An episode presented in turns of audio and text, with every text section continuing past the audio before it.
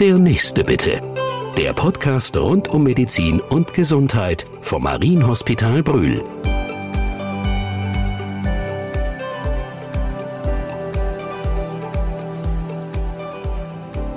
Herzlich willkommen in der GFO-Klinik Brühl, dem Marienhospital. Wir sprechen heute mit Anke Hoffmann. Sie ist Stationsleitung der Intensivstation seit nunmehr als 30 Jahren, Fachkrankenschwester für Anästhesie und Intensivpflege. Frau Hoffmann, schön, dass Sie da sind. Vielen Dank, Frau Ellerkamp, für die Einladung zum Podcast. Wenn man hört, dass Sie schon so lange im Dienst sind, dann kann ich mir vorstellen, dass viele Zuhörerinnen und Zuhörer denken, was ist so das Besondere? Was macht eigentlich Ihre Arbeit aus? Die Arbeit auf der Intensivstation ist ja, wie der Name schon sagt, sehr intensiv. Man arbeitet in einem interdisziplinären, interdisziplinären Team an einem Patienten mit, dem, mit den Pflegekräften und dem ärztlichen Dienst. Ähm, die Intensivstation ist quasi auch so ein bisschen die Schaltzentrale eines Krankenhauses. Man muss viel organisieren. Man hat ja nur eine gewisse Anzahl von Betten, die auch wieder belegt werden müssen und wo Patienten verlegt werden müssen in einem bestimmten Zeitraum. Das heißt, die Koordination von OPs, von externen Notfällen, von Notfällen aus der Ambulanz. Da ist ja ganz viel Bewegung jeden Morgen. Das, das klingt schon so, wenn Sie das erzählen, dass einfach total viel los ist auf der Station.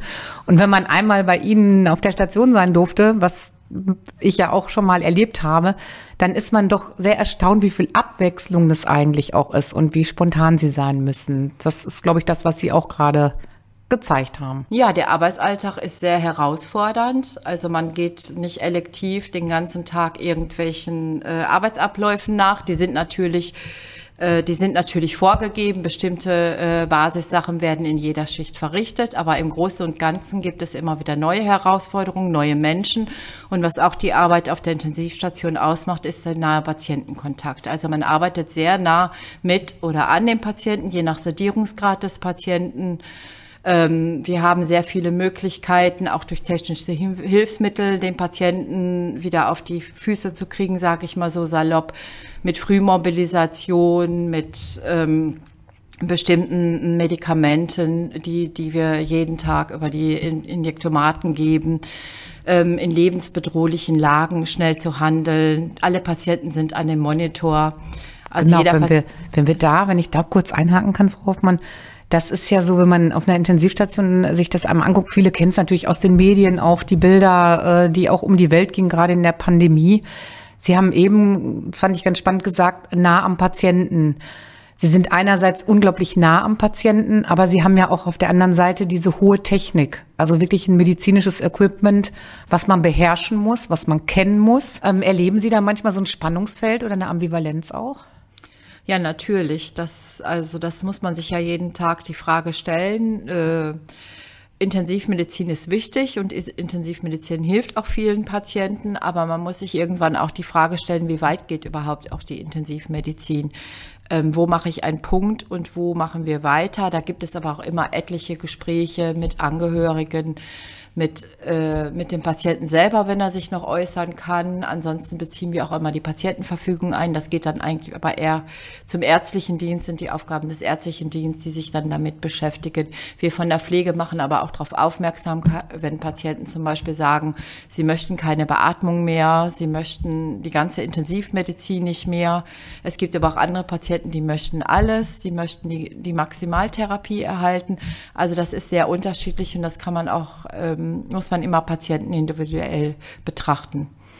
Ich kann mir vorstellen, dass ganz, ganz viele Menschen wirklich äh, sehr begeistert sind von dem, was sie da tun, mit wie viel Verantwortung und Respekt sie da auch umgehen. Und es wird auch nochmal deutlich, das haben Sie ja auch gesagt, wie wichtig es ist, mit verschiedenen Berufsgruppen zusammenzuarbeiten.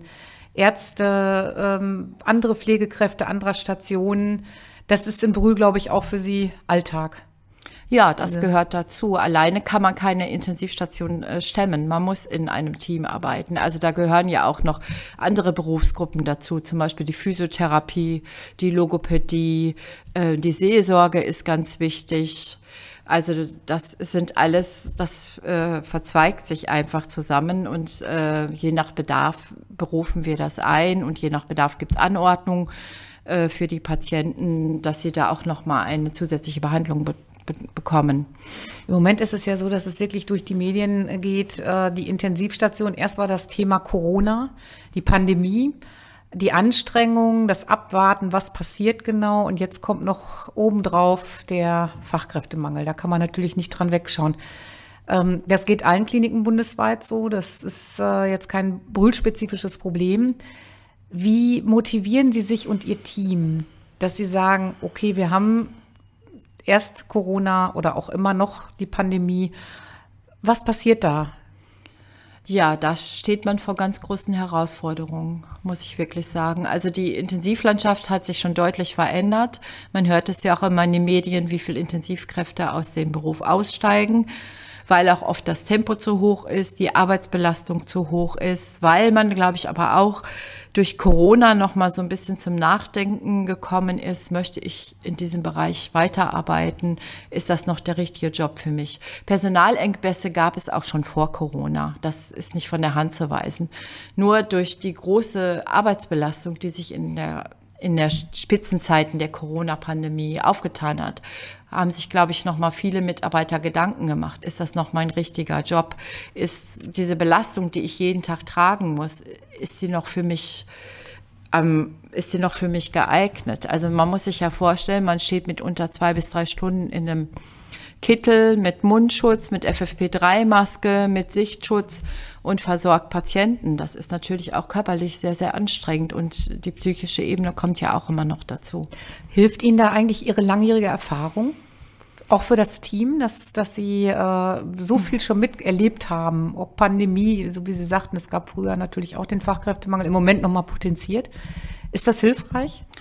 Das ist schon hilfreich, dass man Situationen vielleicht besser einschätzen kann und auch mal sagen kann, okay, komm, das schaffen wir schon, da kommen wir äh, wieder raus. Das ist jetzt ein Moment, aber der Moment ist jetzt halt sehr lange und man kann ein Team nicht mit Motivation auf Knopfdruck dann motivieren. Das läuft einfach nicht. Ne? Wichtig finde ich immer für das ganze Team, das ist die Wertschätzung. Die Wertschätzung für ihre professionelle Arbeit, die sie jeden Tag leisten, für das für die, das Durchhalten in schweren Zeiten und in schwierigen Diensten, für die Einsatzbereitschaft.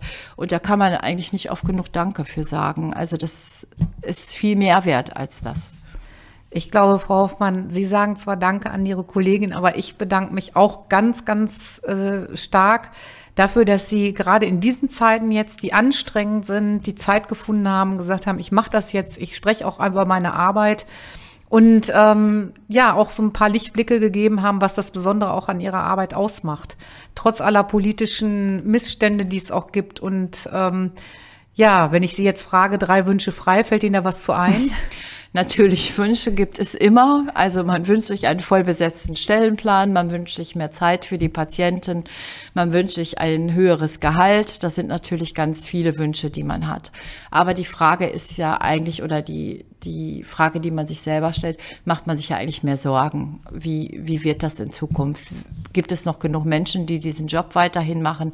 Was muss passieren? Es müssen meines Erachtens auch äh, politische Lösungen her, damit äh, das wieder eine Stabilität gibt in den Bereichen. Das finde ich sehr wichtig. Die Gehälter sollten vielleicht auch noch mal ange sollten auch mal angepasst werden. Also es ist einfach ganz viel, was da zu tun ist. Also es ist sehr viel, ähm, was man noch verbessern könnte. Hoher Verbesserungsbedarf. Ja, das war ein Appell und das ist, äh, denke ich mal, das nehmen auch viele Ihrer Kolleginnen und Kollegen sehen das genauso, nehmen das sehr ernst. Wir nehmen das natürlich auch ernst. Äh, ich danke Ihnen wirklich für, von ganzem Herzen für den tollen Einsatz, den Sie hier in Brühl auch liefern und äh, ja, dass Sie einfach unser Gast waren. Und ich kann mir gut vorstellen, dass wir noch mal eine Fortsetzung in einem Gespräch finden. Ja, vielen Dank, Frau Ellerkamp. Ich bedanke mich auch.